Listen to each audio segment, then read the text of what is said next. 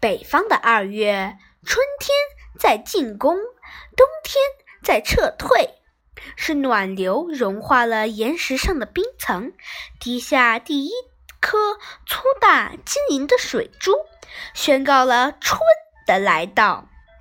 山的背阴处虽然还寒气凛凛，可是寒冷的威力已在衰竭。朝阳处的雪已融化，雪水顺着峡谷、斜谷流过来，冲开了山间溪水的冰面。那巨大的结冻在岩层上的瀑布也开始活动了。冻结在岩层上的瀑布也开始活动了，流水声一天天。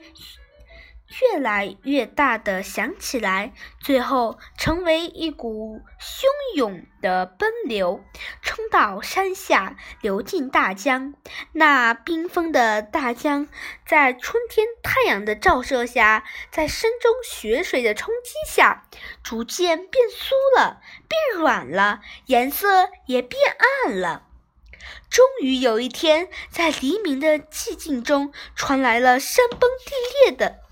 突然传来了山崩地裂的轰响，开江了。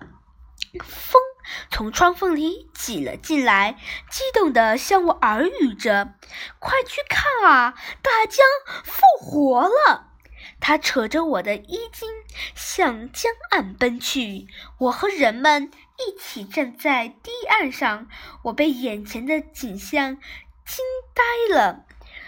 只见整个大江的坚冰崩溃了，被禁禁锢了一冬的大江奔腾着，汹涌着，以他那不可抗拒的力量推开了坚冰，怒吼着，撞击着，一块块巨大的冰排被滔滔的江水推动着，山一样的立。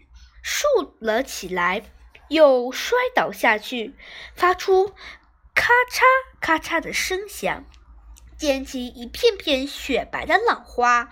滚滚春潮把坚冰击溃了，淹没没了，迫使它驯服的和残冬一起向远方流去。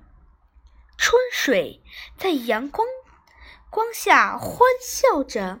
在清风中舞蹈着，仿佛在告诉沿途碰到的每一个人、每一棵树、每一棵刚刚露出地面的小草：春天来了，春天来了。